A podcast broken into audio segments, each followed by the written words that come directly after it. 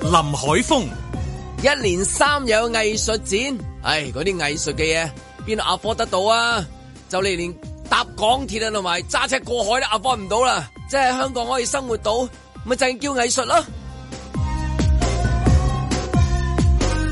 阮子健，小熊維尼血與蜜呢套恐怖片冇得睇啦，冇得睇，好睇過戲。盧覓雪，香港真係復常啦！尋日喺會展兩個大型藝術展覽入邊，人多到好似行花市咁，仲一次過見到好多外國人，數目應該係過去三年喺香港見到嘅總和。 嚇，離譜仲唔掂？啊啊，唔係嘅，其實都仲有好多國語人，咁就仲掂啦。嬉笑怒罵，與時並舉，在晴朗的一天出發。本節目只反映節目主持人及個別參與人士嘅個人意見。真係香港嘅生活真係幾難啊！好容易講到你話好 afford 得到啊，係嘛？係啊即係越嚟越係。你今朝早睇嗰啲新聞係咪？你港鐵又會加價，咁你揸車過海，哇！淨係 真係唔知點樣點樣點樣落去。即係我哋嘅叫算好彩啦嚇。你 in in general，我諗你都係覺得其實真係，不過好吊詭呢啲嘢。一方面係見到咁多人去日本去旅行。 吓個個翻嚟咧，泰國係一抽嗰啲咁嘅芒果糯米飯啊， 係嘛？又買啲買路啊，大大量嘅手信啊，咁樣，跟住轉頭你個同事跟住又話去旅行，去完旅行翻嚟，跟住又話去旅行，咁到底真係香港嘅生活係真係 afford 唔到啊，定係唔係咧？綽綽有餘，定定係有啲選擇咗就係唔去去 afford 嗰啲即係磚頭啊嗰啲嘢，咁你咪可以去下旅行咁樣啦如果你減省咗嗰個磚係頭咯嘅啊嗰個支即出，係可能都會好啲嘅，唔係啊爭好遠，爭好遠嘅因為係減省咗磚頭嗰個支出嘅話，其實係即係香港雖然個稅率就唔係好高啊。但係即係生活成本上面又好高啊嘛，就係、一個即係關於嗰個租金又好，關於嗰、個即係供樓又好。如果有啲人係減省咗一個決定啦，鐵了心決定呢呢個只吃只喝係咪係啦啊？， 只只只吃只喝玩樂係啊，我玩樂哦。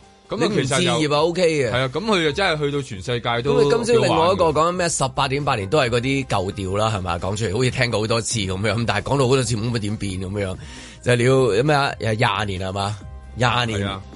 不吃不喝嗰係啲啊不吃 不喝，咁都唔識唔不吃不喝，咁人生冇意義噶咯喎，咁係嘛？咁咁但係原來你用緊十八年就可以即係擁有個磚頭，個磚頭講緊咩啊？講緊係二百尺嗰啲啫喎。梗係啦，唔通山二百頂豪尺宅啫喎咩？係啊， 但感覺上山頂豪宅啊嘛，買到廿誒廿尺到咯，但你佢買個到包裝嘅山山頂頂豪宅啊係嘛啊，佢包裝香説港法上面出嚟係成件事係過咗山頂豪宅添啊 嘛，但係講緊二百尺都講緊即係七百幾一千萬啊咁樣嚇，嗯咁到底即香港係真係好㗎唉藝術真係所以真係 生活就生活啲是藝術 生活就是藝術。啊有時啲喺藝術香品港嘅香港嘅生活就係藝術，我哋我哋香港嘅生活差唔多好似同嗰啲藝術家一樣嘅生活咁樣。藝術家真係你睇唔到前景啊，捱麵包啊，死之後先發好達窮嘅通常話同好埋窮啊死嘅之後先發達。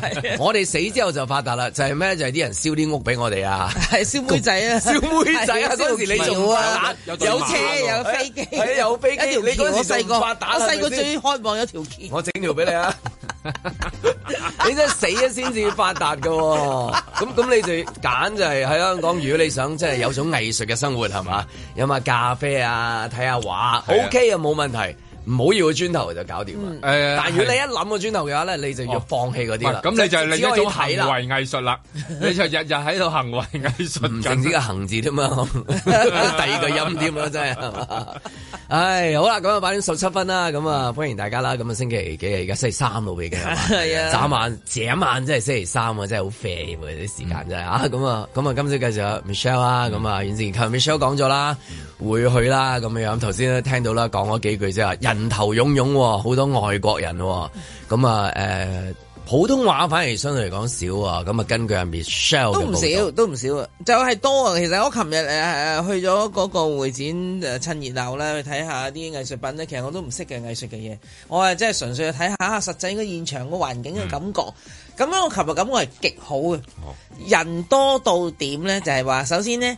誒，呃我記得舊年係嗯咪？應該舊年定是但咧？呢一兩年咧，其實有時冇辦到添啦，因為嗯疫情嘅關係。係就算有辦咧，係零零落落。我心諗，哇！咁大個場，得嗰廿間定卅間，感覺上啊，其實實情我冇數佢有幾多間，嚇得個十幾幾廿間咩畫廊咁樣，即係咁散嘅啫喎，好唔掂喎，好似又冇乜人行喎，又冇乜西人喎。嗰陣時嚟親要住咩七日廿一日廿一啊日點廿嚟一日啦應啊？該係咁所以咧就變咗嗰個感覺就，唉，咁不如搞，唔好不如唔好搞。我當時個心諗，不如唔好搞，因為咧冇一種成行成市嘅嗰種氣氛。反而嗰年誒出現咗一啲新嘅一啲藝術嘅模式啊，就係、誒你同我哋嘅 iPad 嗰度傾偈，係啊係嘛？係啊因為全嗰部啲 Zoom 嘅畫廊嘅主理人都喺當地，喺外國唔能夠嚟 到個香藝術港。家又喺外國，咁喺現場招呼你嘅可能係一個代理人，係代啦嗯理再代理嘅咁，咁但係幾有趣啊！即係揸住，咁但係始終都要去實體啦。係啦。咁我所以琴日去到咧嗰個又，佢首先佢有兩層啊。我記得上一次係得一層嘅啫，都都好零落啊嘛。今次係兩層，同埋好爆下嘅。爆係咩呢？有啲單攤位好大嘅，即係佢多藝術品，佢咪要大啲嘅攤位咯。咁啊，跟住就好多人啦。嗱，人嘅嗰啲人我分唔開，究竟佢係呢間畫廊嘅負責 人，定係佢係客人啊，定係佢現場會展有工作人員？有 pass 咪工作人員咯，既好多人都攬住個 pass 都唔係工作人員嚟嘅，係咩因為係嗰個誒畫呃廊主人唔夠飛，俾啊俾個 pass 哦佢都有嘅其實。多 pass 走嚟走去。係啦，咁呢但係無論無論如何，你琴我琴日見到嘅就係、真係好多人，尤其是外國人，我見到好多啦。咁跟住咧，過到雀咁啊，個個都花枝招展，藝術家都一即係總之一似半時人係裝藝術展家多啲喎，聽你咁講係嘛？合你唔係咩？你見到嘅嗰啲 人，係嘛係嘛？咪係咯？我覺見得到係咪。見到你啦嘛，就係咪？我我佢我冇見到你啊，係咩冇，我啊冇我見到上你年。我見到你啊，係上年啫，但係我見到某個人嘅相入邊見到你，咁即係你又去到咯，因為我都同嗰個人影啊。咗相。我去到咩？你我有，去到咩？你冇咩？冇冇冇冇冇冇，唔係我嚟嘅嗰個，你真係啊你講，OK 先講先。。咁我自己咧就覺得嗰個畫面係好開心，係咩？大家都隆重其事，當嚟一個盛會都要裝扮自己。即係扮得靚㗎嚇，嗰啲人真係靚啊，唔係講笑啊！咁啊，跟住就好多藝術家，你知我藝術家嘅造型好獨特，係咁所以所以琴日我見到嘅人咧就好獨特啦，好靚啦，同埋一係就好豪華啦，嗯 豪華就佢豪華即係一好好富一貴，身名牌啊，哦全部哇！係我即係嗯刻係叮鈴叮鈴叮鈴同佢計到條數出嚟咁嗰啲咧，就總之主要係呢三類人。咁我係就覺得哇，掂啦掂啦！即係着到叮鈴叮鈴好多錢嗰啲人咧，就嚟買嘢。嚇好啦，跟住着到好有型嗰啲咧，就係藝術家嘛。嗯咁啊即係佢都要嚟現即係場即係賣嘢。嚟買嘢。第三個 咧就係着睇到好嘢靚，睇嘢係啊睇嘢睇睇嘢嘢，。或者俾人睇嘢係嘛？係啦通常都係咁噶啦。咁你咪即係成件事，你會啊嗯覺得係哇掂啊！成行成市，即係百幾個攤位嘛。咁有根冇人據大嗌 Hong Kong is back 咁樣啊？我？咁又冇。哦冇啊，哎呀，因為嗰啲人冇喺現場。係冇喺現場啊嘛。 如果唔係 Welcome Hong 係啦 Kong，Hello 你好 Hello， ，Hello 都係係啦咁咁有冇有冇將嗰個你好香港嗰個等喺個現場度喎？咁靚嗰個海報，冇冇都係藝術冇冇嘅一部分啦。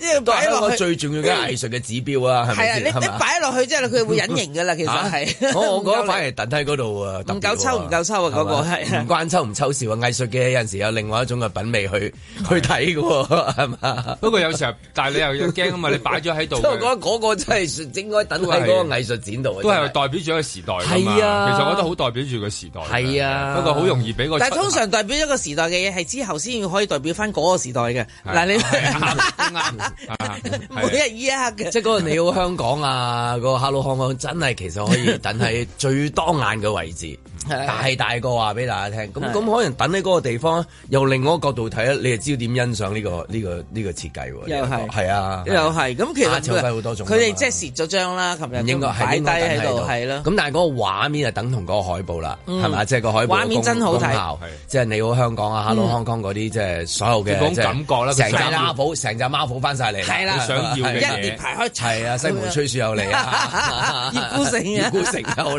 你啊，小李飛刀隱形俠有你啊，小李飛刀全部都 齊。上年啊，呢兩年就唔見晒係咪？係啊，咁我就覺得嗱咁好啦，喺入邊啊，咁好多唔同嘅人嘅入邊啊，咁我就即係我隻耳仔咧就我係一路望嘢一路聽人哋講嘢嗰啲人嚟噶嘛，咁跟住咧你會見到好多西人之外咧就好多國語人，所以國語人咧其實有台灣人又有內地人，咁所以你其實你我即係我識得分佢哋啲口音咧，咁所以咧就哦都幾多唔同嘅，其實我亦都聽到好多韓國話嘅。我啊係啊，學有好多韓國人嘅都，因為為誒、呃今次嘅誒、呃即係展出咧好多唔同嘅地方嘅藝術家都有啊嘛，咁所以即係話有內地藝術家，有韓國藝術家，有台灣藝術家，有個台灣藝術家係好靚添啊啲嘢，不過死咗噶啦，原來佢可惜，即係變咗佢嚟唔到啦。但係佢個作品好靚，佢都係可以喺度賣緊咁咁啊，咁所以我就覺得嗰個畫面嗰種多元性就好正咯，好正！我琴日個感覺係極正。同同埋即係好好投入、好熱鬧咁樣。好投入係係即係扮晒嚟啦！即係都係又係一種係啊活動係嘛最開心係咩咧？現場有香檳賣嘅喎，哇！真係幾我開就係心啊！任飲添。唔係人飲係要去到，乜以往佢好似任飲喎，其實佢揸住啲香檳喺度攞嚟攞去喎。你又想啊？嗰個係你 V I P lunch 先有嘅啫，即係一般人冇嘅。 佢琴日嗰個係現場可以販賣嘅，即係你而家我哦買一杯啦，咁我買一杯咁啊咪有得飲。咁我就嗰個畫面咪好啊有好冇飲哦咯。大咗嘅人啊？冇唔係冇冇咁快冇，嗰啲係我嚟作狀嘅啫哦，即係嗰杯嘢， 即喺度。喺係度熬住有啲啊。酒會，Oh hi，hi Jan，long time no see 即係嗰啲，即係嗰你類咁求樣。其都嗨啊兩個人 嘛，見到喺廁所門口實撞 到㗎，好多人最多人去廁 所。你咪喺洗手間話 hello 咁樣截住啊啊 啊即係 oh sorry sorry，點都整下啲 PR 嘢 PR。咁我就 覺得誒誒係 happy，咁跟住個網上世界啦，我都見到個嗯個都爭住打卡，誒嗰啲大名氣嘅人物就好多都有去到，同人打卡多定係同藝術品打卡多咧？因為藝術展品打卡都係一樣好重要功效嚟㗎嘛。嗱藝術展品嗰個，嗯應該咁講咧，嗱除非有一件好即係大家啊哇一定要挨埋去排隊影啊，係啦好開心㗎嘛。咁就冇呢啲係係啦因為都係遊樂場嚟嘅，你都要等一兩嚿俾係啦俾誒大會嗰啲參與嘅朋友可以企喺度影下係相咯，咁。咁再加上因為人人對唔藝術品唔同嘅誒形象，即係嗰個嗯 format 嘅追求唔一樣。譬如有啲人中意畫作，有啲人中意誒嗰啲陶瓷，有啲人中意咁樣，係係啦，啦，出 口係啦洗手間有陣時你真係睇下小心地話真係唔覺你真係以為咦幫我話啊，sorry 呢一個係出口，唔係，即係出口都係係啦。你諗下嗰個你真係藝嗰個唔知藝術作用好大㗎。 係啊嗰個藝術作用好大有出口係好重要好重要嘅㗎。望望望下個 book 嗰個 minimal，突然間望到咦綠色啊呢個幾幾有意思，哦 出口嚟咁啊，個個跟住舉住出舉口口同埋洗手間，洗手間係最有意 思，同呢埋兩。笪地方同埋啊飲咖 啡，有冇地方坐低啊？好攰好多好 攰。吸嗱我真係讚嗱你頭呢先，樣嘢你頭先話好多人咁樣，有冇留意最主要一樣嘢就係除咗着啲衫好靚之外咧，大家着咩鞋？因為都唔容易捱嘅嚇，因為咧都係兩層啦，咁啊誒好大嘅好地大嘅方地啦，方同埋係你都想行下耐少少啦，係係慢慢唔睇容嘅易唔容易捱嘅只腳。我着係嘛波鞋都腳係腳跛啊嘅話俾你係聽，所以我估咧哭哭鞋係最受歡迎 嘅，即係大家當爬山。係啊，要夠啊厚，個仔係要夠。係一定唔會。我嗱真係即要夠係如果有個女仔話同個男仔，佢個女仔話着對平底涼鞋或者高踭鞋咧傻，豬。嗰個係好佩服嘅，即係就算點嗯有靚隻小腿都好啊我見到有實有有好但係少，我就覺得哇，但係佢行一陣間要軍 醫嘅，應該要上酒店房啊，再捽腳先至落我返嚟。當時望住嗰個女士嗰對高踭鞋，好靚嘅，即係好優雅嘅，佢着得好係係靚係，佢對高踭鞋亦都好靚係，嗰對高踭鞋大概三寸咁上哇下咁。都啊行唔到哇我咁樣直都情容話易行啊！我係嘛望住嗰對鞋，我相信我由啊搭的士我當我搭的士落到會展行上嚟要搭啊已經邊程要休息啦我諗我已經要走啦，咩休息真係啊？要要休息自己翻屋企揾按摩師啊要。 捱唔到啊，係嘛？好高啊！嗰對係係鞋，係係你咁樣行法喎，所以嗰個都真係你好香港嘅指標嚟嘅。係佢就係一個即係如行果為藝術。冇錯，佢即係嗰個活動嘅嗰個嗰個高踭鞋能夠可以由嗰個的士嗰度一路上確到去確上確面確確，確然之後確確啊行確運兩行個運兩兩層層，行運咁多個 b 係啦咁就係香港故事啦。即真係啊係如果佢哋過門就梗係 peace，咁就冇香港故 仔啦。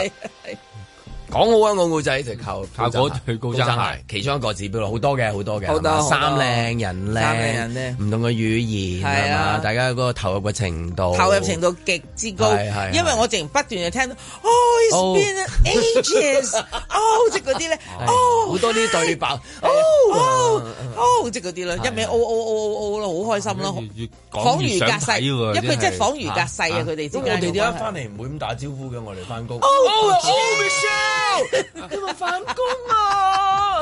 我哋要咁樣先得噶嘛？你真係好虛偽，去到啲藝術地方就同人哋 O。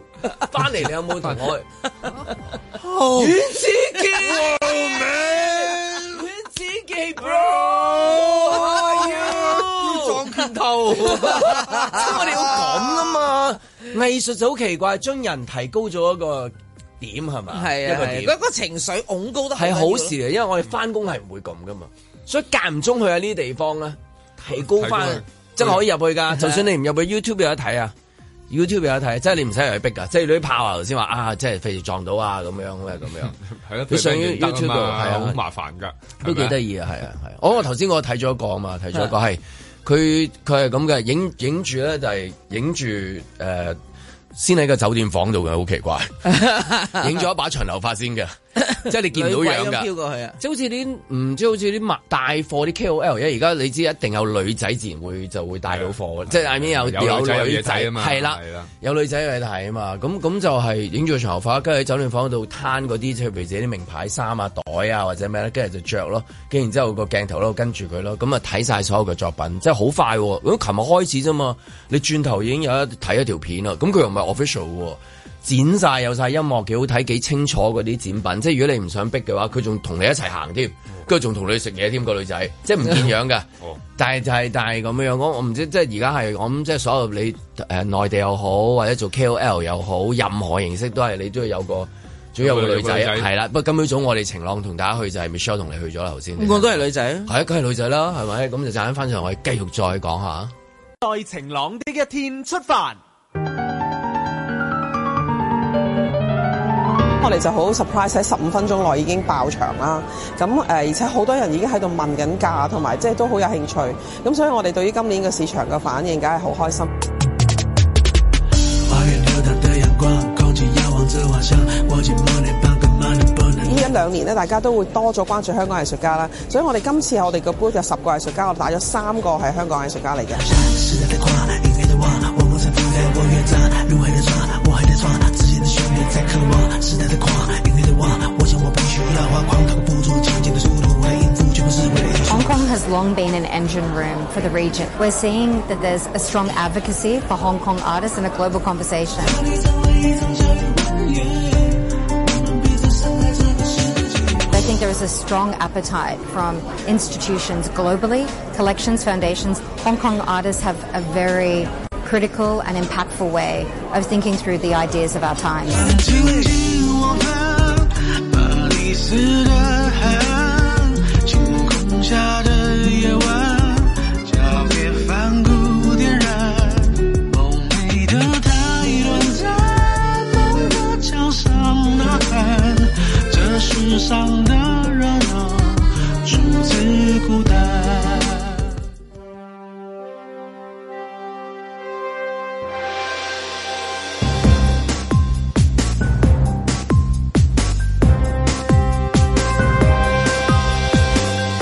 林海峰、阮子健、盧覓雪，嬉笑怒罵，與時並舉，在晴朗的一天出發。咁啊，繼續啦，生活就是藝術啦嚇。咁啊，因為而家生活裡面都係充滿住好多唔同嘅藝術嘅嚇。咁啊，因為即係 又可以睇到好多嘢啦，你喺藝術品裏邊又睇到，你喺生活裏邊又睇到。嗯咁但係頭先我哋聽到咧，暫時未睇到藝術品住，只係睇到 人人山人海，咁都係藝術嘅一部分嚟嘅係。因為如果放大嚟睇香港嘅呢一個今次呢個展品啊，呢一期嘅展品，只要有人嘅話咧，就係、有味道噶啦。如果冇人嘅話，真係咩味道都冇。舉例即係譬如一啲誒、呃香港嘅一啲旅遊嘅景點啊，如果淨係得香港人去嘅話， 咁真係死得啦。咁你只要見到有旅遊巴嘅出現啦、嗯有你樓下嗰啲 一隊隊啊， 冇服務冇小啊服，或者係着到好似即係每一個韓星咁樣嘅一啲誒誒參加展覽嘅一啲朋友去去觀賞嘅朋友啊咁樣，咁都係嗰個美麗嘅風景線嚟嘅，誒，呃亦都係佢個圖畫裏邊重要一部分。最重要添啊！好特係啊別我懷唔知疑係點解啊，我會發現咧，即係其實你覺得呢個係後圖畫最最重要一部分，甚至連官方都認為呢啲係圖畫裏邊最最緊要一部分，但係偏偏喺個圖畫裏邊係冇呢部分喺度。你講咩邊個圖 畫？係咯，即係你香港你人。剛才所講到嗰啊哦哦哦啲，即係係所以係講陳述嗰啲，即係話我哦你唔會明白點解，例如即係嗰個啊嗱我我 thematic 啫，嗰個但係係。我覺得好得意喎，有時你見到啊，真係終於復常啦，咁我會喺好多地方裏邊見到小紅帽咁樣，咁一個個紅帽咁樣嚟到，咁樣咁佢哋好乖啦，好有好好嗯佢好有守秩秩序序，因㗎嘛為係啊因為我睇睇住個導遊嗌佢哋咧，即係唔止嗌噶啦，都幾都幾誒訓導主任噶啦，咁就嗌佢哋戴翻頂紅帽，訓令式嗯即係係啦。如果唔係咧，我就揾唔到你，揾唔到你咧，你就大件事啦，你就咁樣流落街頭㗎啦啊即係。諸如此類啦，咁嗰啲啦。咁你見到佢哋，咁但係呢個係一個好緊要嘅圖畫嚟，唔知你好多呢啲紅帽嘅人嚟到，咁好似代表住一個復常。咁點解你唔何不喺呢度影一張即係誒係啦，一係咯張街頭嘅相，一張街拍？你去金咁而呢張紫街荊拍度已經睇到㗎啦呢張街拍就好似好代表住哦，尖沙咀已經都好翻似嚟有啦。藝術家將一啲誒唔同嘅你頭先講嗰啲嘢呃拼貼咗喺一一幅大畫裏面。嚇嗯因為嗰個畫你真係數下由即係真係正式誒復常啊，即係叫做復常嘅時候，其實第一個嗰啲指標啊，你你大家翻嚟，咦有冇睇到話誒咩啊有行乞啊咁樣啊 係啊即係其中一個先嚟嗰個係啊係先，啊跟住又爆竊啦，你又爆竊啊當入咗嗰條數啦，唔知係唔係啦，咁啊警方話咗嗰啲嘢同嗰啲復常冇乜關係，賣咁譬身如葬父啊！係啦，賣身葬父 啦，好似琴日咁講噶，就算係即係有幾單新聞去到最尾都同復常有關嘅，即嗯係嚇你講緊一啲，你原來嗰單嘢都同復常有關㗎，啊咁樣就係巴士嘅意外都同復常有關㗎喎。佢嗰個説法上面係啊係嘛，即係咁咁，所以即係嗰個風景畫裏面即係咁。得啦，我哋畫啦，阮子健你畫啦。好啦，啊，係啊 梅雪你都係藝術家嚟㗎唔嘛，係每人我係哋集體創作啦，集體創作，哎 將所有呢啲人咁樣等晒喺度，咁樣呢啲就係嗰、個嚇，即係我哋嗰陣時有幅畫係咪香港好多名人，啊名人好大幅嘅係咪咁哇樣？梁宵啊係係嘛啊，梁嗰幅叫梁係宵啊，全部都真係咪頂係級咯，頂級，頂頂級人物梗係頂級啦。加入去嗰啲要俾好多係啊藝術家㗎，係啊即係整翻多一幅，即係咁好類似咁嘅嘢，但係就換咗由叫做復常之後翻嚟嘅唔同，大家喺生活上面無論係。誒高端、中端或者叫唔好低叫唔好所講謂低啦，低端啊唔好講係低啦，因為基層基端啫，基端啊，末端。末咪呢個末端都差，啊唉每一種用老百姓㗎嘛，老百姓老老百百姓好姓啲好啲，係對啊對，對唔想咁咁啊啊，成叫日老都百講姓嘅叫低即係咁樣樣，係係咯，咯，咁我即都係低係端人口，我冇乜所謂。我話你冇所謂 啊嘛，你話自己本人冇所謂係啊 嘛。你你做好啦，你日日聽住晴朗好，我哋咁冇所 謂就真係天下大人平哋一陣啦。間有所謂啊， 我好有所謂㗎嘛好有所謂啊！我哋你真係係嘛？係咁但係呢一個藝術作品嚇，啊我哋應該叫佢做咩？叫無題啊，定話你好香港咧？咪但係都係就叫你好香港咯係啊係係啦，同埋同而家嗰個係一係啦，樣㗎嘛咁由由側根嗰度有一個有拉緊琴嘅，咁啊彈緊嘅咁係樣啊係嘛，跟住有紅帽嘅係啊，亦都有就係好靚嘅衣香鬢影嘅係啦係嘛，咁啊乜嘢都有。咁有一個爬柱就嚟嚇哦高買嘅入屋係嘛，即係咁樣係亦都有嘅，亦 亦有有亦有咧，亦有喺誒銀行過過數啊，過好大條仲數有一個啊喺藥房嗰度係啦跟電腦佢唔係磨緊粉 啊磨緊粉喺度磨緊粉嘅。佢兩定分定前定跟咧，啊係啦，有幾個咧就即係一定要話埋啦，有幾個俾人哋拘捕咗嘅。係上水藥房啊，係啦係啦係啦包緊貨啊，即係嗰啲。梗係啦，呢呢個真係好犀利。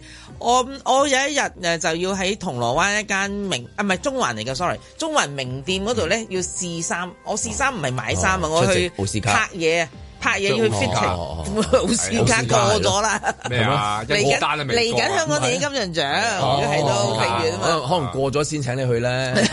去 掃地請我，咁樣咪我巴就冇人哋去抗議啊嘛。 我咁我就去試衫嚟嘅，咁誒係一個星期日嚟嘅，係咁我。但係我淨覺得奇景啊！我淨入到去，入到去咧，咁嗰啲嗰個名店嚟噶嘛，啲衫係咪都好貴㗎啦？咁咁啊，跟住咧我就不斷就聽到有人就叫啲譬如售貨員，誒、我要呢件衫，我要試嗰件衫，我要呢隻聲，我要嗰個 size，全部都係國語。哇！我淨覺得真係翻嚟啦，咁、貴嘅衫就真係得佢哋消費得起。喺香港，我諗大部分人都消費唔起㗎啦，嗰啲衫。佢講緊誒五千至八千至一萬至萬五啊，即上嗰啲嘅嘢咯。咁我淨覺得哇，掂啊掂啊掂啊呢鋪！咁啊，真係可以做一個，無論係頭先話畫有一張代表到你好香啊港，即係復常之後嗯啦，話俾全世界聽翻嚟啦。另外一個就裝置藝術嘅形式嘅，就有埋聲音嘅，有埋聲音係啦，即係有啲聲聽到，好似 Michelle 話好嘢齋，我哋聽到係嗰啊啲係啊聲就係知道啲香港翻嚟嘅呢種聲音係啊啊。無論係你係韓文又好。普通話又好，國語印尼話咩菲律賓咩都好啊，咁樣。呢個呢個依家好流行，今呢幾年都流行呢種多媒體嘅概念藝術啊嘛。我哋好藝術㗎晴朗轟我哋梗係轟埋去你隻耳嗰度啊，我哋唔搞啫嘛我哋係啊，我哋都係。嗯喂咁唔係啊嗱如果藝術不過冇人哋拍賣我哋即係呢一段係啊係啊時係間啊啫嘛係啊係啊係啊係啊！如果攞上 NFT 嘅話，我哋試下係試啊，下嗱，。我哋可唔可以賣咗我哋嘅呃8點52分嗰陣時啊四廿九 分呢一分鐘屬於你嘅，你哋但係你大家盡盡盡量出價啦咁樣。我哋起碼已經有兩件藝術品啦，而家咁講埋第三件啦。第三件去邊度揾你啊？咪而家講講係咪有咯？哦哦嗱，其實唔係咁，你講話頭先你頭先話啊，其實點解唔擺埋 Hello Hong Kong？係咁我就諗下喺 Art Basel 嗰邊係冇嘅，但係 Art Central 嗰度咧，你一入去其實會見到好大嚿一嚿嘢咧，就寫住 Art。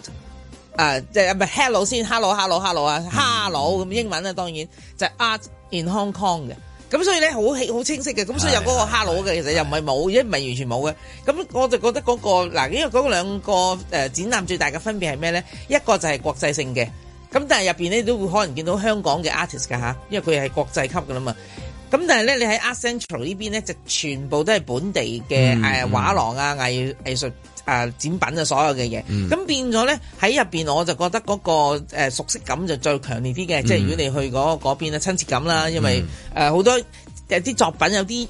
某啲人你係會哦佢嘅喎咁樣樣咯，即係係咯，即係包括嗯或者林通夕過啲作品係咪都會感覺到好，即係好似睇香港電影咁樣近期咁樣啊？即係你有少少同步呼吸近啲，定係話又唔係，又唔係？兩睇啦。哦嗱喺喺 Art Basel 咁樣咁，我先講 Art Basel 入邊有一個作品，我一見到我仍笑咗出嚟。嚇咁咧佢就一幅畫，咁咧佢咧就畫咗阿周潤發喺誒嗰出叫做《卧虎藏龍》嘅。咁嗯李咧慕白啊係啦，阿李慕白嗰個造型咧，直情係咁，跟住咧，佢咁嗰度咧，佢好似突然間佢畫咗一格片段咁樣啊！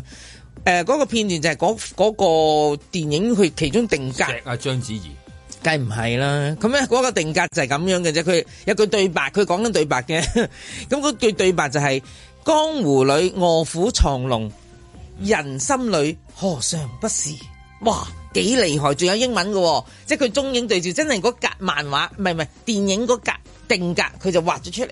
我淨即係講，仲然即係心裏邊，click 到你，click 到你係啦，click 到我到啦嚇係啦。係啦，都唔使人哋即跟同你講係咩唔使嘢，自己唔使導賞心神領會。係啦，咁咁我跟住我就好心諗下啊咩咩嘅藝術家會畫幅咁嘅嘢咧，我即刻走去埋去睇嗯啦。咁係誒周俊輝，即係本地嘅一個藝術家嚟嘅。咁咁呢個作品都好耐㗎啦，都係。係啦，咁佢有啲唔同嘅系列啦，咁呢一幅就擺咗出嚟啦，咁樣，所以我淨覺得，咦，嗱，咁呢一度咯，咁嗱，但係佢係少數嘅本地作家誒、畫家係可以喺 Art Basel 展出，但係嗰邊 Art Central 就好多，即係係全部都本地咁嘅。啊嗰邊會唔會好似話去睇 Rubberband 演唱會咁樣啊？ 一起過，即係方浩文唱歌 啊，即係嗰啲咁樣。一起過啊即係睇緊啊食誒誒《毒舌大狀》咁樣啊， 即係係香港人嘅，即係咁樣，會唔會有咁嘅感覺 咧？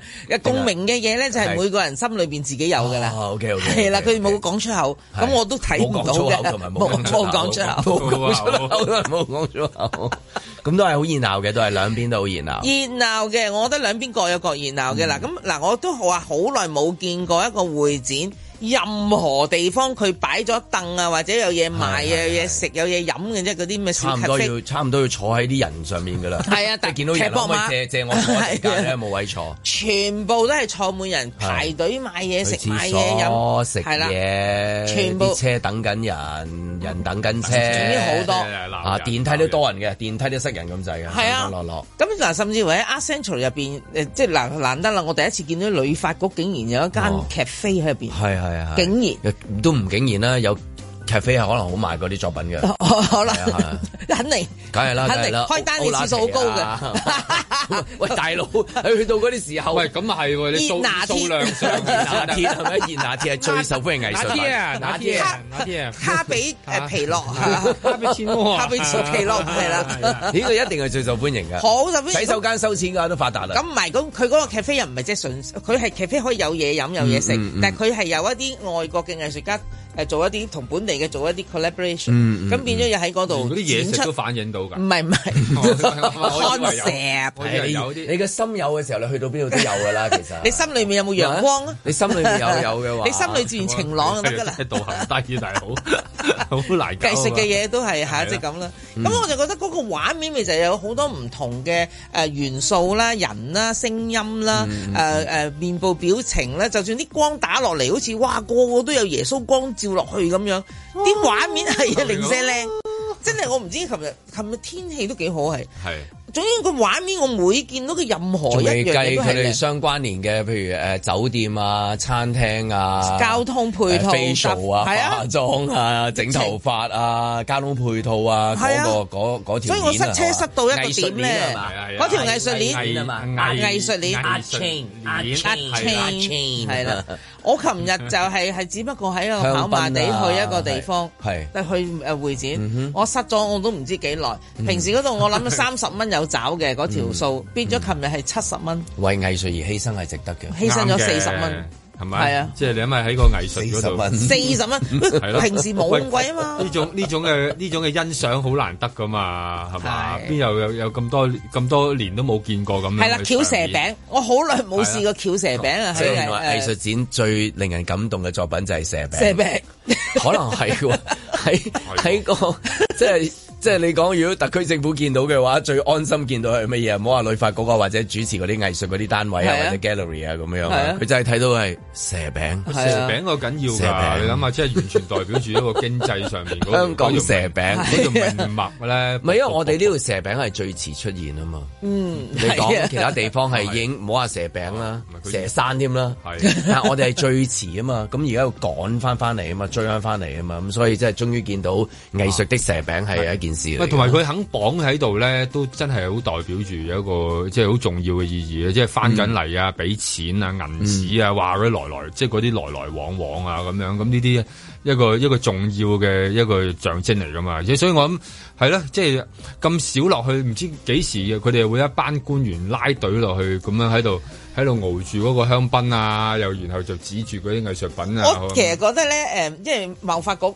協辦啊噶嘛，呢啲一定係因為佢喺會展度做呢啲咧。咁我成日覺得啊，其實每一次咧，譬如香港書展咁樣咧，嗯每次完咗咧，貿發局咧，一定係之後走出嚟燒炮仗。嗱，今唔年係幾咧。多百萬人。有幾多百萬人人入次誒誒場次入咗嚟啦，跟住咧有幾多個呃誒嗰、個銷售額啊？譬如我、今次咧就做咗三億二千萬生意咁樣樣，咁我唔會知佢個個 gross 嘅 profit 啦，但係。啊，永遠都唔會講啊！啊今次阿巴 s 咧，譬如入場人次，譬如有一百萬，假設啦吓，啊，我咧就做咗二十九億生意咁，啊，我又冇呢啲數字公佈，即係有即係啲唔可惜嗯同。話啲拍賣會咁樣，你今拍日拍賣會計到賣嘅係啊完咗之後，又會公佈大概係幾多啊？係嘛？係啊，即係比較少嘅。通常誒，不過我諗呢個講人數就冇咁好嘅，因為始終都即係誒你係唔另係喎一個你應該係層次嚟噶嘛。啊我覺得佢今次可能改變嗯啊？點解咧？我個入場券咧就係全部有二維碼嘅，咁佢哋入場咧就要嘟，咁我以為只係咁啊入咗去啦，咁睇完就走咯喎。咁走嘅時候咧，佢又要嘟喎，我話哇我都走啦，你仲 嘟，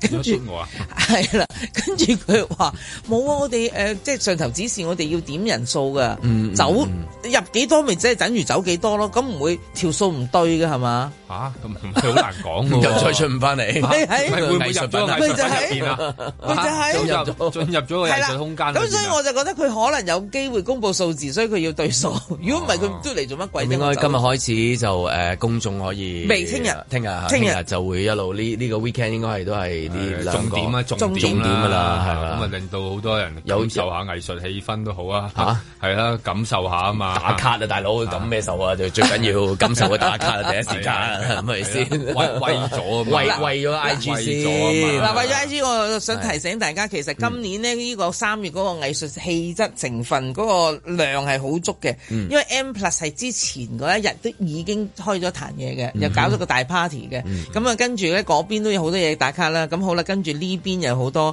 其實喺一啲唔同嘅地方呢，都有好多唔同嘅有有有。畫家作品諸如此類。成個香港啊，係啦好多藝術館又開始全啦部都有啊！即啊係總之你行去邊，你都會見到藝術品㗎啦。係係啊係好啦，藝術啊！藝術三月嚟㗎啦。我係我驚遲啲叫啊搭 art 搭 march 搭㗎搭啦。搭港鐵又好藝術 啊，過海又好藝 術啊，就係因為去翻現實。嗰個嗰啲現實的藝術咧啦，，嗰個現實淨嘅啊係藝藝術術。咧，原來都係都有 㗎即係嗰哦啲咩可加可減，原來都係藝術又嚟㗎係啦。語言定係數字上係面啊嘅。係啦，即係係邊種嘅藝術嚟㗎啦，係咁啊嘛？但係仲係仲係都係生好活又係藝係啊術，跟住然之後你嗰啲假假減減又係藝術，語言又係藝咁樣啊術係嘛？數字又係數字係藝術係不過呢啲藝術就即係就 大大家就艱苦經營㗎嚇。在晴朗的一天出發。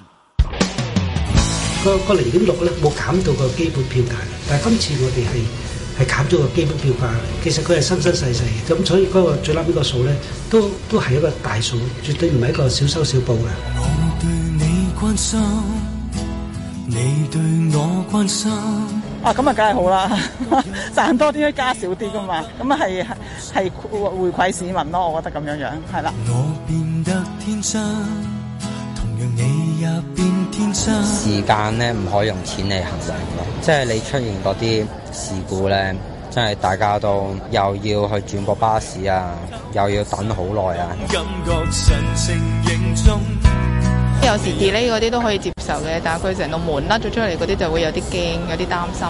像一擊即中，變出生鬼魔，不黑變光，單變傷。咁係好嘅，有多啲回饋，即係消費者嚟講呢，就係個個使費上邊可以少啲啊咁樣。還發揮雙倍堅決，不怕風不怕霜，這力量就像是不可思議，其人其事是神奇伎倆。呢個新嘅方法咧就係講物業發展嘅利潤，聽落去咧好似咧就係市民大眾都覺得啊港鐵嘅物業係賺大錢嘅，事實上都係，但係咧如果我哋真係睇數字咧，就正如頭先啊啊傑哥所講，其實過去嘅十一年當中，只有三年係有機會可以觸發到佢今次提出嘅一個額外嘅扣減。還是你對我偏心，咁所以呢樣嘢咧，好明顯地，佢喺嗰個計數嘅嗰個細節上面咧，將個門檻咧，即係嗰個設置得太高啦。我為你偷偷心動，感動神情凝重。由於去年嘅運輸業名義工資指數要去到月底前先至由政府統計處公布，二零二三年嘅實際票價調整幅度咧，要到嗰陣時先至有最終嘅結果。是一加一的心中力量。所以現在我都未能夠説得準，但無論如何，我哋呢個檢討方案會將二零二三年嘅票價調整增幅大幅降低三點八五個 percent，大大減輕市民嘅負擔。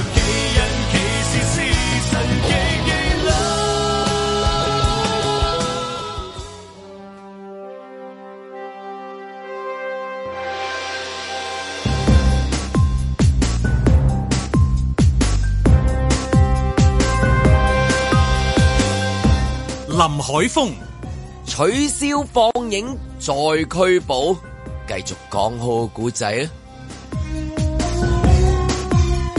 阮子健、九十二歲傳媒大亨梅鐸又再娶老婆啦，誒、都未夠佢啲公司多，算啦，等陣先啦。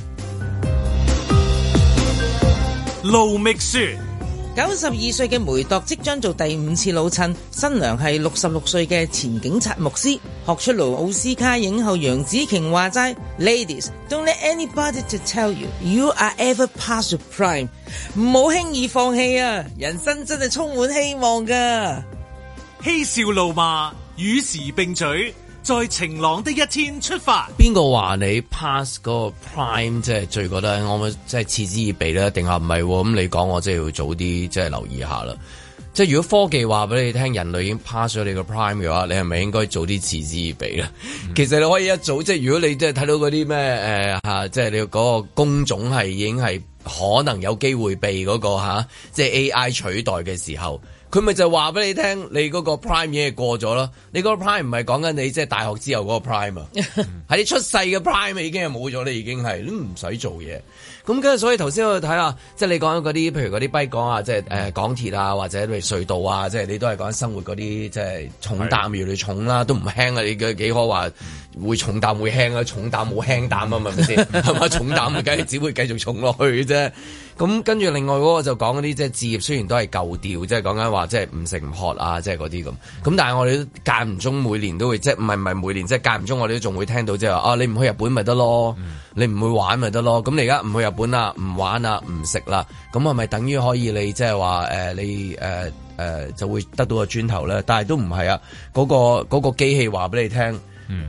唔使你啦，根本都唔需要你啦。咁咁你咪可以把心一橫，掂埋心水，就去吃喝咧，係嘛？你連做嘢嘅機會都可能冇添啊！唔係咁呢個依家其實都係 咁嘅你個 prime 係冇人類係冇 prime，人哋冇將來嘞人類都冇 prime 冇嘞。你個人類嗰個功能係乜嘢？而家我哋啊係其實一早呢個問題工業革命後都已經解決咗㗎啦， 某程度係啊，邊有邊有其實根本唔唔需要人類㗎嘛， 成日都講係咯我哋係咁嚟點算呢？我哋係嚟即係今日藝術係俾人哋思考噶嘛，即係睇完啲作品之後諗下生命啊、意義啊，或者冇意義都得咁樣樣啊，或者或者笑下、開心下又得，幾靚咁啊，開心又得，好悲傷亦都得。咁但係今日另外嗰個藝術嘅圖片就係講緊嗰啲生活嘅藝術啊嘛，係啦，係啦，咁啊到底嗰啲生活嘅藝術嘅思考之後，跟住你諗啊，其實係即係。係繼續捱啊，定係原來就好似最近時見到啊，你一早已經失去了一切，嗯 你就係你 pass 係啊係啊，阮之健已經失去咗一切。頭先阮之健已經講咗一個咩工業革命，一早已經又係一早之例，又係。唔係一啊早知佢佢佢一出現咗嘅時候，你嘅就係話俾你勞聽動你唔存在你嘅勞動力其實已經被一樣嘢去到取代即係。雖然人類就不斷努力去追翻，就係唔係咧？我我我好有用嘅咧，你機器取代唔到我啊！每個年代都會有啲新嘅科技嘅大革命，然後就會令到大家都會覺得自己做嘅嘢冇咩意義，但係原來發現慢慢做下做下就其實都係玩嘅啫。 原來發現就係大家嘛你氹我，我唔係啊咁你你農農產品有機器幫你去到種晒出嚟，誒、嘢食啊又係有有嘢幫你搞掂晒。其實究竟係咪真係？其實而家亦都好少聽到話誒、呃香港啦，起碼都冇話餓死人啊，冇冇呢啲嘢噶嘛，其實係。咁但係咁咁嗰個問題喺邊度咧？咁就係、大家要諗啲嘢出嚟，要話俾人哋聽。咦啊！我有錢過你喎，或者我富貴過你，或者我有錢過其他地方人。咁其實呢個係一個喺喺喺大家有限期嘅生命裏邊玩嘅一個咁樣嘅即係遊戲咯。咁啊，慢慢可能玩其他嘢啦，玩到冇嘢玩咪。啊，咁冇嘢玩啊，咁點啊？點叻啲啊？我有 NFT 就叻啲啊！哎呀，窿咗啦而家，咁我哋睇下有冇其他嘢啦。佢而家鬥一啲都幾虛無啊，其實老老實實係嘛咁。但係誒、呃有啲人今年今日咪中意玩呢啲數字遊戲啦。今年裏邊啊嚇，你見到佢都好努力去玩啲數字遊戲。哇！終於咧七情上面咁話俾你聽，我減到啲咁多價啦咁樣。但係以前咧加嗰陣時咧冇啊冇呢啲嘢嘅喎。咁我諗係啦，而家咁呢段時間都係誒點樣去話俾人哋聽自己做緊啲嘢可以減到啲價。我諗呢個都係今年裏邊嘅嚇，好好多公營機構啊。嘅一啲主誒誒、公共運輸啊，都係一啲主公共運旋律嚟嘅嗯輸咧就想加價，政府就諗辦法點幫市民慳錢，係就啦減翻佢價唔個加幅唔咁啊俾點咁樣多。係啦，所以開天殺價落地還錢，本身就係一個講價的藝術嚇。咁、 咁，我諗呢個講價藝術就呢段時間就喺度玩緊啦。咁所以見到其實港鐵就即係都都行出嚟講啦。咁所以你見到佢七情上面話、哎呀，其實都唔易做啊，盤生意唔易做啊，係嘛？即係但係我聽 到嗰把聲咧，其實佢佢滿意呢個結果嘅，所以咧其實就即係我就知道嗰個係啊哎好啦談判嗰個結果就係 我哋輸咗係啦嘅。 誒俾個折頭啦，唉冇得賺噶，咁啊其實而家咪係嗰啲啦，啊咪係咯係我冇賺你噶，而哎佢家冇係賺啊嘛，你睇下出年佢嗰個年報，睇下佢係賺幾多係年年都係噶，即係年年都係唉我冇賺你噶，咁但係年年都有得賺下咁，咁依家咪就係呢種呢種，但係人就係咁啦，你活喺呢個地方就係要感受到佢呢種咁樣嘅藝術嘅節奏咯。當佢喺度講嗱，緊，最大嘅藝術節當佢奏，感受到最大嘅藝術節喺後邊添啊！唉，唔緊要啦，嗱，你知小市民就喺度嘈啦，哇！而家交通費太貴嗯啦，我哋要跨區跨區出嚟啊，點點點，唔怕。咁如果係咁咧，我就繼續維持嗰個車船優惠個津貼補貼你好哋啦，啊或者提高嗰個誒津貼額啦。咁送個膠袋啦，係啦。係啊咁所以咧唔怕嘅，有後着。嗯包所以咧個花紙啊嗯終於大家都嚟。呃誒順翻條氣，哦咁都算啦，我都明白佢要加嘅，咁即係嗰啲啦。啦，果盤 啦，即係其實就大家喺免度開平費啦， 咁就係啦，啊即係而家好似係一個咁樣，大家喺度講價裏邊，咁未來仲有好多呃機構呃啊，都喺度會講呢啲價啦。我諗誒睇等住噶啦，就會喺個即係電視機又好，其他傳媒裏邊又好，就出嚟去到去到展現呢一種講價嘅藝術。嗯啊過海咧，過海咧，即係隧道咧。過去之前講過又話又話每個隧道都加啲啊嘛，嗰陣時一一講完之後咧就整合話嘅，佢有係啊三條一齊整合嘅，整合因為過去嘅經營權係分別 屬於唔同嘅人係啦啦。咁而家咧，佢嗱三條終於咧就攞翻晒喺政啊我喺府我手啦佢一直重新整合過，我應該點樣去安排嗰個收費咧，令到嗰個交通嗰個分流做得到咧？唔好咁樣塞車，全部都加啦。係咪有而家有加有減啊？就係啊係啊佢而家有講法咧，就係紅隧咧就由廿蚊變咗三十蚊，誒誒東隧咧就廿五變三十，但係喺西隧咧就由七十五啊減到變六十喎。咁咧嗱，嗰個距離嗰個升幅減幅咁有佢個諗法啦。咁嗱，最簡單嗰個諗法就係話，OK 喺東面嘅人就唔使特登去紅隧啦，咁你都係一樣價錢嘅，你你。走咁遠，你嘥嘥嘥油費添啦，咁你索性用東隧走人啦咁樣。好啦，喺西邊嘅人啊，西邊嘅人咧理論上咧變咗三十蚊，誒變咗六十蚊抵咗咯，慳咗十五蚊。你會唔會係用嗰條隧道咧？我都有啲疑惑。咁嗰啲人咧其實都係去翻紅隧呢嘅啫。啲係會點嘅咧？係即係大數據啊，即係然之後電腦撳個掣即係咁樣，啊咁然之後嗱你睇下啦，咁樣有啲數字啊顯示出嚟就會咁樣啦，係點樣嘅咧？有冇一隻叫做用數據咧？嗯有數據嘅係當然係啦，即係係咯梗係啦，高科技嘢啊嘛，梗係啦我哋鬼識咩咪就係咯佢啲但有冇智能啲即係都咁啊我有冇啲容易啲明嘅咧？即係譬如哦，我呢三個月咧就係全部啲隧道咧同一個價錢嘅。咁睇下原來係點樣嘅，原來一樣咁 塞車嘅。咁跟住嗰三個月咧，你睇呢邊係平啲，嗰邊係貴啲做實驗嘅啊，嗯係啦，即係做實係實體嘅實驗啊。實體實驗 實體嘅實驗，實驗到係一個地步，就係你習慣咗，譬如兩三味之後，哦，原來係咁，原來根本冇分別嘅，原來搞咁耐，結果發覺原來即係你講下呢度平啊，嗰度貴，原來冇分別。習慣一啲嘢咧，都係有陣時咧係好奇怪會嘅。唔會有係一啦句 誒？即係真係，好似真係掟一次出嚟會係點樣？其實我覺得幾好玩喎，反而因為而家 咧，哇其你實你你都我都塞咗十廿幾係啦卅年冇錯啦幾廿年啦我真係我真係唔信話塞三個月啲人會癲啊！係啊，同埋我玩真咗係唔信，我哋都未我必覺得幾好玩啫係啊呢一個，同埋起碼就話玩今俾佢今日嚟緊呢三個月咧，我哋咧全部都隧道咧係十蚊過海睇下點。係啊全部都隧道唔係喎，睇下會唔會分流咗之後，分咦流真係真係告士打道同一價唔錢塞得㗎啦喎嗯，真係唔收咁低嘅。咁啊試下呢一個咩跟啊，好似你頭先話嗰個六十，呢個三十，係啊嗰個二蹬十，蹬下咁蹬樣下暈啊咁樣係啊係啊，會唔會去到最尾結果原來塞嚟塞去都係大家習慣咗係行嗰條路就誒唔會算改啦，。咁樣係啊，都係最後尾誒誒你算你即算係咩少數啦人咁啊樣會改變自己習慣，因為嗰個價錢係嘛？即係大大部分人嗰、個，如果你翻工翻學大概係咁樣樣嘅，因為為搭嗰啲車都係行嗰幾條路㗎。因為基本上你人就係一個習慣嘅動物啊嘛，你其實你養養廿，即係有依家成日都講啦，重複一一樣嘢做做二十零二十來次啦，有啲人不等啦，有啲係二十一，有啲係話誒廿廿幾咁樣，咁你做完之後咧，你嗰個習慣形成咗啦，其實咁好快嘅，一個月都唔到咧，你其實你同一條路咧已經變成咗你嗰個誒習慣。咁所以都我諗都唔係好緊要噶啦，其實你加又好減又 好，誒是但啦是但啦，最後尾你睇到條數，哎呀大咗啲啊，大啊大咗啲啊，辛苦啲啦，唔緊要啊是但啦，繼續啦，咪其實繼續咁樣運行啦。唔知會唔會原來係習慣係決定一切嘅，一係就真係玩盡啲，我又覺 得，如果要玩咧，就每日好似豬牛羊價格咁，即係一路咧，你我其識實我你跌啦 同你同，因為香港人炒慣嘢咧，啊其實好醒好醒目都幾好㗎，玩啊喎呢一個即係喂喂 yen 跌 yen 跌咪買咯，係嘛？咁紅隧跌喎，今日行啲先哦行咯，係嘛？哇，喂西隧好貴英。鎊英鎊底英鎊底西西轉西英國哦隧又升返啊西隧又係升返咯。喂，但係機但係機票貴喎，啊咁唔去住唔去住啦。咁嗱，你你其實好多嘢都喺度玩緊呢樣嘢㗎，你每日都喺度玩緊㗎，你每日都其實爭再玩埋隧道。係啦，你每日都玩緊呢條呢個呢個遊戲，咁你其實你一開車嗰下，你咪開始睇咯。啊，係喎咁咁呢條貴啲啊，咁我咪試下嗰條啦咁樣。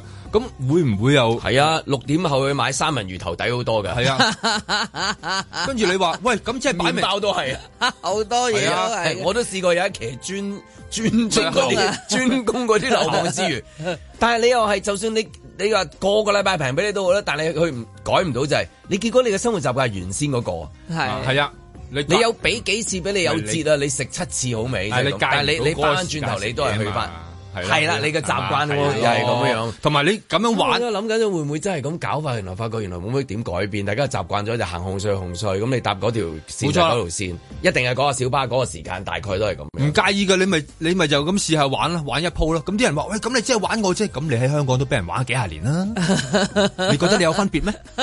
你覺得你可以有有其他聲出咩？你咪一樣係冇聲出，係嘛？咁即係根本就係一個我哋咁樣試驗，唔好話玩試驗，係咪？唔係係有人會覺得係咁，你即係玩我嘅啫，咁有啲係有啊 啲阮之嘅健。嗰個答得好嘅，咁都我哋都玩咗好多年。唔係因為你你你你好不滿啊，好不滿啊！即係你諗下當初咧聽到西隧嗰個價格嘅時候，嗰種嗰啲人嗰啲不滿法，哇！咁嘅價錢都可以收得出嘅，咁喺度咁啊，咁但係之後慢慢啲人又行翻嘅喎。你又但係作為見到駕駛者，西隧好重要啊係啊嘅。哎呀，我成日都話，如果西隧都塞咧，香港就淪陷㗎啦。嚇係啊，因為嗰個唯一嘅通道嚟㗎啦，已 經但係。但係啲人會發現啊嘛，就係話咧，即係真係香港淪陷嘅時候，係三條隧道都好通嘅時 候。啊駕駛人士就覺得係啦好塞嘅時候，但係真係香港淪陷嘅時候就係嗰陣時啦，嚇三條隧道都好通嘅。我哋唔係未見過嘅，呢三年裏面見過嘅，大 家記翻啦，係嘛？咁其實嗱，我覺得佢複雜嘅喺邊度咧？唔係淨係習慣一樣嘢啦。咁其實因為講緊嘅道路使用啦，你當其實就有好多種唔同嘅人。咁你包括啲雙型嘅，譬如話我係揸巴士嘅，誒、嗯啊我係揸小巴嘅，我係揸咩物斗嘅，我係搬運嘅，我係做呢個物流嘅，我係送呢個汽汽水嘅。咁啊、亦都有私家車啦。嗱，其實佢每一種嘅人。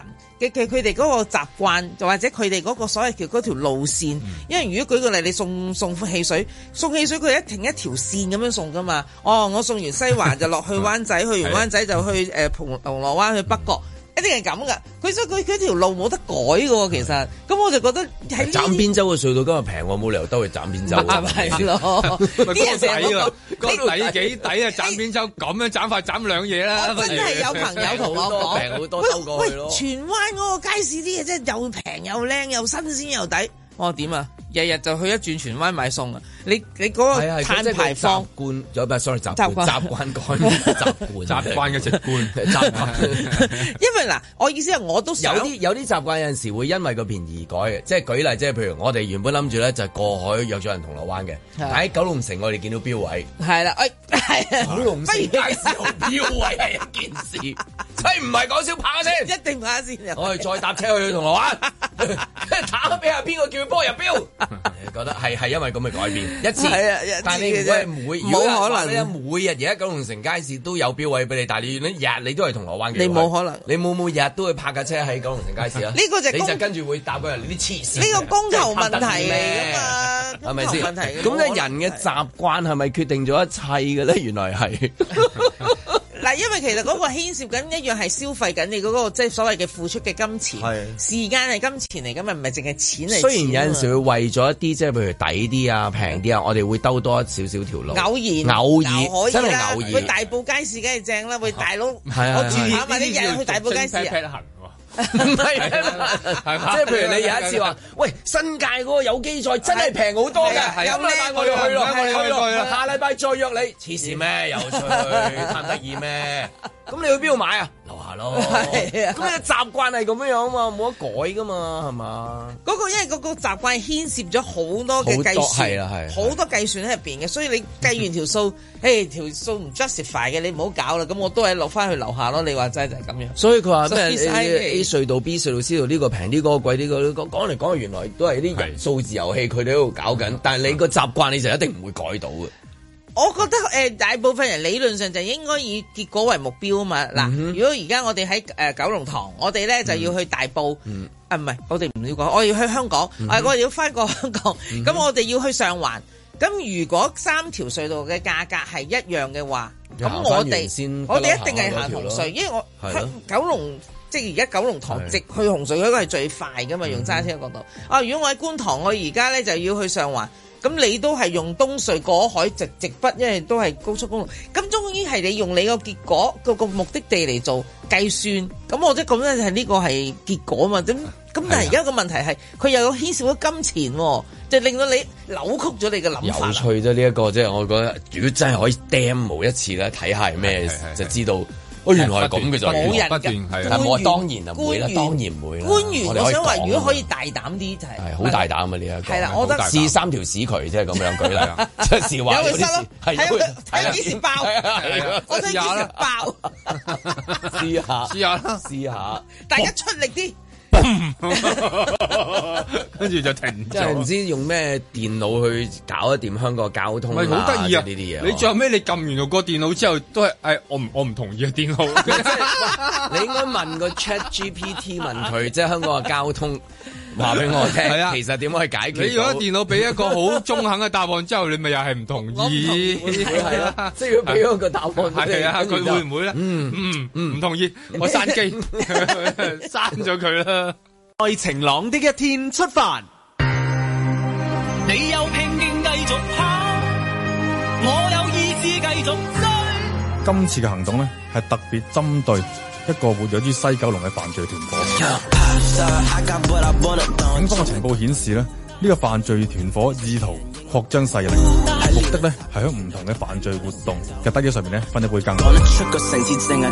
喺行動當中呢，警方突擊搜查多個相信係由呢個犯罪集團控制嘅非法場所，其中包括一啲以餐廳作為掩飾嘅百家樂賭檔啦，或者喺唐樓、私人住宅、你有拼勁繼續跑，商業大廈所開設嘅非法釣魚機賭場等等。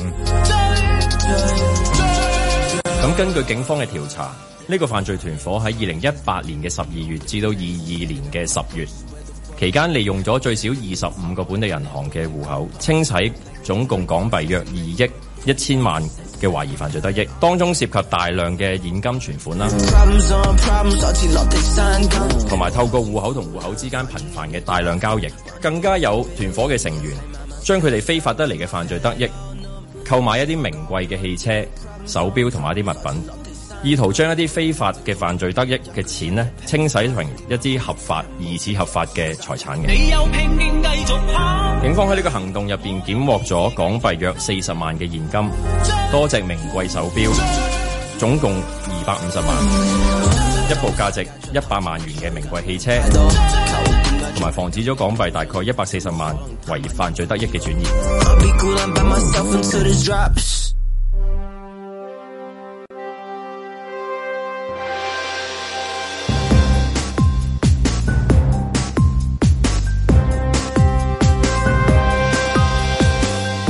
林海峰、阮子健、盧覓雪，嬉笑怒罵，與時並舉，在晴朗的一天出發。哇！九啊二歲仲娶老婆嘅真 係，仲要結婚嘅，即係仲要唱你的名字我的姓氏㗎， 真係。我以為二十九歲或者十九歲會做呢啲嘢，去到九啊二歲都仲要仲要做嗰樣嘢嘅。我覺得點解幾好啊！相信愛情，好，唔係梗係好啦，但係即靚啊係即係譬如你九啊二歲，你話追個廿九歲或者十九歲啊，咁喺世界上面好合理啊呢啲嘢係嘛？譬如你已經係你擁有咁多嘅時候更加啦係嘛？你係迪卡比我更加添啦係咪？咁九啊二歲喎，九啊二歲。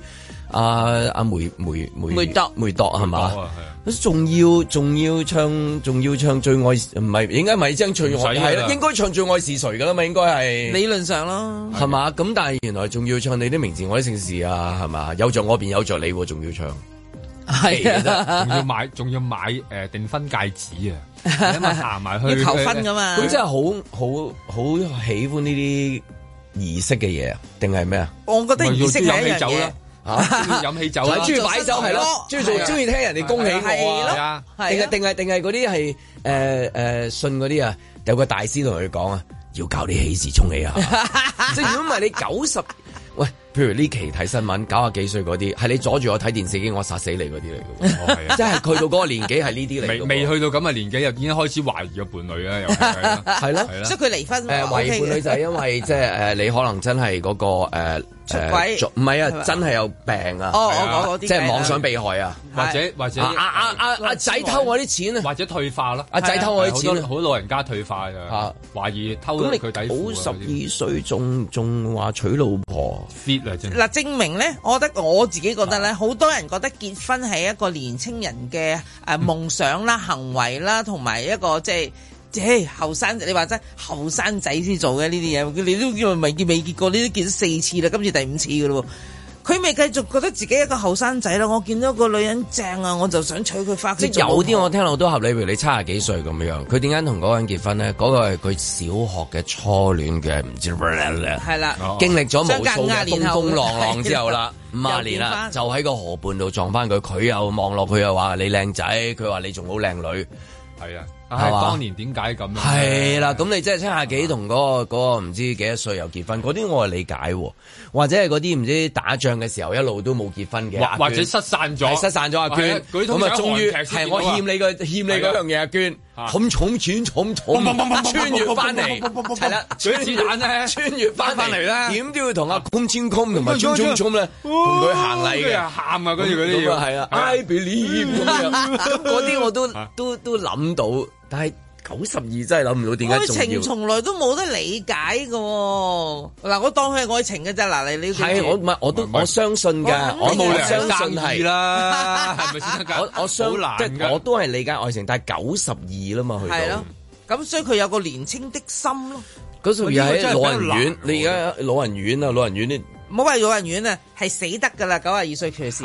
哦，咁係係係，但係打利是，但係有愛情誒、呃滋潤，可能又唔同啦，可能即係嗰個，我就喺度諗緊，即係好犀利啦！即係愛情通常如果用科學去睇，係一啲荷爾蒙嘅一啲組合啊，同埋衝擊嚟嘅啫嘛，佢令定係通常 like 啊通佢常去份到外 豐富，嗱壓力啊。通常去到咁嘅年紀已經要分身家冇㗎，晒㗎啦呢啲 like 唔可以隨便。啊，但係又有喎，即啊係 嗱，嗰男嗰啲我諗唔通啦，女嗰邊我又覺得諗唔通嘅，即係譬如佢話，哇，佢好中意佢啊，佢啊結咗幾次婚啊，離咗婚啊，佢好愛你啊，向你求婚啊，咁嗰個會唔會話你啲就死啦？ 搞乜鬼呢啲嘢啫？好心理係啦，都幾廿歲，唔係幾廿歲人啦。喂，你真係你兩次幾廿歲人啦，你都嗱，我哋廣東話好流行啊，好心理啦，幾廿歲人，你都搞埋啲咁都嘅係嘢。三四十歲嘅啫，通常嗰個人係係啦，三四廿 歲你話啫佢。但幾你廿歲九十二歲，你唔可以同佢講話，你都幾廿歲人啦，你仲搞嚟 做咩啊？但我真係諗緊調轉嗰個，調轉嗰個後生啲噶嘛，六啊幾歲啊？六啊六六六六六啊啊六六歲歲。都唔係細咁佢又經歷過翻，咁嗰個好容易理解。佢話咩？佢都手掛咗一段時間，有個人向佢求婚，咁唔奇呢啲嘢。咁但係望住嗰個，嗰係 ninety two 啊，嗰個叫梅度鐸啊，哦，可能係就係望到個名。嗰個叫梅鐸啊梅度又唔同啲啦， 係嘛？梗係啊。即係如果有當九你輕舟已過萬重山嘅時候，佢係咩度，有咩關係？ 你係梅西又好，係咪先？你係梅咩？係啦，有咩關係 咧？真係唔知啫。又係你經歷咗咁多次，係咯。你話當愛你已經啊嘅時候，到底佢係啊？嗱，我覺得喺個女人嗰個角度，梅梅咩係咩嗱喺一個女人嘅角度梅咩咧，啊係嘛呢個梅毒係一個戰利品嚟嘅咋，唔明，係嘅係嘅，一個一個虛榮喺入邊嘅。喂，世界傳媒大但係頭先亨啊！但係頭先你開口講，你話係愛喎，唔係，係啦，我意思係梅毒我用梅毒，唔唔係我用梅毒個角度出發，你因就係為我愛覺得九啊二歲仲去娶咩鬼老婆啊？你咁會明唔明娶會個老婆我哋用咗有色眼鏡去睇女仔去做呢件事咧，就覺得佢係有計 算？唔係我呢個係可以係一個原因，可以係一因為個原因我哋愛情之餘可以係一個原唔係我哋我哋嗰因。嗯支針咧擺到好犀利，即係俾人愛，同呢個一俾人三條虛隧榮。道塞車嘅理由係一樣，係好複雜。哦，又可以係愛，幾十年係都啦解決唔到嗱，可以係愛嚟 㗎，你可以愛紅隧係嘛唔？係淨係習慣係嘅，啦，嗱我我今始終如一係嘛？牽涉到金錢啊嘛，係咪？淨係牽呢涉條到好多唔同嘅嘢紅嘅，隧冇錯。咁我就覺得同紅隧嘅理解， 佢哋嘅婚姻都都係係一樣隧嘅道啫，係嘛？奇嘅真 係奇通往邊一度啦？睇下係啦，嗱，一個係通往我嘅內心啊啊，真係好啦！我係年啦啊輕啲心，我要結婚；一個係通往我嘅虛榮心，每當啊係你喎哇哦咁你一條係紅水，一條西隧嚟唔㗎。係定係我調翻轉個虛榮心係嚟自梅度咧，娶到個老婆嘅又又係啊佢唔係哎愛嚟嘅。哦，我又覺得係有喎，冇會唔可會能一個九十二歲虛榮咧？我仲溝到女，係啦係啊嗱，happy 白，我你喺明唔明白啊？梅毒嘅角度，佢溝到女唔係唔係新聞，梅唔度係難。梅度一樣有 happy 白嘅心啫，你冇見佢喺度硬腳啦，會唔冇會見佢喺度係咯硬腳嗱嗱係咯咯，啦，你咪當佢嗱嗱係 啊！而家新新娘佢都係嗱塞嗱，會唔會塞啲錢啊？唔係啊，佢都係硬腳啊嘛，冇乜嘢契女啊嘛，我哋凡人不能夠理解，租啲藝術品咁 樣，係啊，即係嗰啲有啲導賞先至明，即係同隧道同藝術品同亦人都可哋能嘅係好婚姻簡單嘅嘢，亦都係咯亦都係唔奇，但係幾有趣即係九十二度咧，你企喺男嘅角度去睇啊，女嘅角度去睇啊，或者你係花生嘅角度去睇，到底啊係咩嗰回事嚟？係真愛啊，定係裡面包含其他嘢啊？定係仲需唔需要但嗰個會唔會一 紙婚書？但係會唔會 我都諗諗多，其實係激情咧？ 係啊，即係會唔會係咁啊？其實 講佢原名係原來係兩個，好索咯嗰日喂喂覺得喂你唔得啊，同埋覺得我要你係嘛？ 咁啊，即係嗰啲歌係 Spotify 啲歌播得又好，係襯啦托住個底個蠟燭又好靚兩。兩個突然間係人類嘅，你解釋唔到嘅就係解唔解唔到啊？抹到咯，係啦。咁你有啲跟住做咗回國嗰一一系列保鏢喺度望望住，你個個人都會做錯事嘅，諗翻嗰個 moment 啊點解你會做啊咁樣，你諗翻轉頭，係黐線點解會做啲咁嘅嘢㗎？嗱，係咪呢啲有冇乜經歷？係好多，啊你有好多佢呢個係仲要係閃婚嚟㗎，係因為咯舊年九月至識㗎咋，係啊而家係三月啊，會唔會就係咁半咧年內佢就去求係婚啦，會唔唔會令到身邊嗰啲保鏢大惑不解咧？ 嗰啲喺耳仔度撳啊，一護先生嚟啦， 係咪佢嚟啦自己嗰頭嚟緊啊痕啊？所以你嗱，我要娶老婆就好娶㗎啦，我都唔知自己有幾年命。佢都話相信自己係會最後一次結婚嘅，嗯即係佢自己咁講啦。喂，咁你諗下，半年內即刻去求婚，今日夏天就要我覺得結佢婚。咁樣講先威啊 Less than a year，咁夠膽又講啊識到話呢個我相信最後一次。 你諗下，你你開始結婚嘅時候，唔係每一次宣誓都認為係你最後一次咩？ 但係我佢覺得如果講下佢最後一次洞房，我覺得有趣啲。相信佢今次又最後一次洞 房，九啊二噶啦喎，仲得嘅咩？證明人類嗯點解唔得啊震撼啲啦，起碼證明醫學嘅科技係啊，係震咯撼啲。我覺得九啊二歲話再次結婚咁都都可以嘅，係啊。但係你話我相信係最後一次洞房啦，各位 觀眾。因為佢食飯又要俾錢噶嘛，同佢食飯又要又要又要有抽哦唔係唔係獎嗰噶個嘛。不俾大嗰個嗰個不俾大佢冇咩？嗰個不俾大佢冇佢冇佢冇佢比較少啲㗎佢梅檔唔係有嗰啲嗰啊啲捐錢嗰啲有啲坐喺食飯嗰啲有捐㗎嘛嘅啊但係佢唔係嗰隻唔係嗰啲咩馬雲會同佢食嗰啲㗎唔係唔係唔係唔係啊嗰哦個係不比特係啦，咁啊，不過個係啦拍賣嘅上次咧，因為梅特上一次就即係同嗰位誒中國女士啦，咁啊結婚嘅嗰時咧，就唔成係，係再上一次，係再上一次啊嗰個係第三任老婆，佢再上一次係嗰次嗰咧個就叫係 Jerry 搭 Hall。飛機咧就誒誒誒邂逅嘅，哦佢次次都係有幾次都係邂逅嘅喎，即係我覺得誒呃你咁你追要翻識個住女仔嘅，要邂逅個女你仔追先。翻住阿梅鐸咧，即係佢唔係唔係好中意咧，即係話啊誒佢係佢係 Before Sunrise 啊嗰啲嚟 嘅 係突然間因為。 ，After Sunset 啊，即係嗰上集 friend 次嚟就嘅。講話係誒倒瀉一杯紅酒落去噶嘛，係係係喺身係度佢個古仔係全部都係嗰呢啲嘅個古仔係咁樣噶嘛，誒淋到佢，即係電影裏面嗰啲有意思啊係梅生，係啊 我幫你抹翻佢，唔使抹，哎呀，咁你以跟後住都之後幫我抹啦，跟住就同隔離嗰個抄 佢牌。 誒有冇啊 follow 喺 IG？嗰陣時未有 I 以 G，後都嚟啦離咗婚都十年哎呀啦。件衫以後都污 糟啦，咁啊，咁但係呢個又係喎，咁咁會唔會好似有好多人會就係知道佢佢好中意，時時喺佢側跟倒瀉啲嘢？哎呀，梅生，哎唔好意思，即係梅借生啲 啊梅嘢，生做一啲叫做 係啦。我哋嘅偶遇就係嚟自一次嘅意外，哦係啦，緣分就係咁注定佢佢係好咗，不停製造呢啲。有冇人撞你啊？突然之間， 哎唔好意思啊，盧 盧小姐你好，盧小姐你好，盧小姐你好，啊盧小姐啊法官大人。又倒瀉啲咖喱汁喺你嘅心 口，我幫佢抹啦。 小心呢啲啊！嗱，我哋咧而家喺街度撞到呢啲咧，就係叫做咧行騙。呢個白 部分係行騙呢。個叫非禮啊！ 老寫咖喱汁啊喺我心口幫啊你我去抹。巴黎旅 行啊，去歐洲嘅地方啊，坐低食飯，突然之後有啲人滴咗啲喺你度啊，你小心 啊，係咪？撥，跟住然之後咧，轉頭一起身，成個袋就唔見咗啦，passport、電話、太太。嗯， 太太包埋落個袋度嘅你。太太喺個電話裏面啊 嘛，太太 contact 啊我意思，揾唔翻太太啦，慶祝啦諗住， 諗住 book 袋慶祝啊，太難，即係普通人遇到呢啲行騙啦，有錢佬遇到呢啲咧，即係叫愛啫，即係哦 sorry sorry，滴滴親啲嘢落你度添，即係咁 樣。係啊，因為因為佢依家佢幾次都係類似咁樣嘅，所以究竟呢次係唔係 咧？係咧，即係原來每代係不斷遇到騙佢案， 不佢過內心每次係覺得騙十年同埋八年咧長少少，都十年八年啦，嗱，Jerry Hall 都六年啦。上一次啊，邊個都有成十年八年，你生咗兩個細路噶嘛？不過啊會達文迪不過會唔會有機會誒、呃生細路啫？即係話今次六啊話六歲生唔到啦。可能你你好難講話人類嗰個科技進步 咧。卵子都應該收咗經啦，係嘛？定冇還噶啦，是係嘛係點樣？呢啊 我用生物學因為你未經角度歷過唔係我哋未去到咁有錢啊！因為即係如果你去到咁咧，你就話誒 call 齊地球嗰扎誒科學家，哎嗌埋阿賀建輝啊嗰啲過嚟咧，哇可唔可以幫 佢去我唔成搞香港已經得係啊，佢閒唔嘅得啦唔緊要啊，我揾佢咧應該搞到嘅。阿咁啊度呢期嘅生意係乜嘢而家？咪都係佢都係佢都係原來嗰啲不嬲都係傳媒大亨嚟㗎嘛，都仲係，即係冇話第二啲，譬如 NFT 啊、Chat 唔係佢有有地產有成咩咩都仲有嘅。都係佢哋嘅，係啦，都係好多唔係啦同嘅即係我哋而家諗好多新嘅生意模式，其實最後尾呃誒誒順藤摸瓜都係佢因哋為嗰啲。傳統嗰啲係叫黃昏啊嘛。係，唔係咁佢係新興噶嘛？你你就算你做傳統嘅，唔係唔係啊呢個叫傳媒嘅行業都有新興嘅嗰邊啦，你當。嗯但係我覺得最最勁嘅係誒呃嗱，生唔到細路我就覺得有啲渺茫啦，因為係 Jerry Hall 都冇幫佢生到細路啦，嗯結咗婚六年，咁我就覺得嗰嗰最後嗰兩個都係有中國人血統嗰嗰兩個啦，咁我就只不過係啊，每一次結婚佢啲仔女個心裏邊係諗咩嘢咧？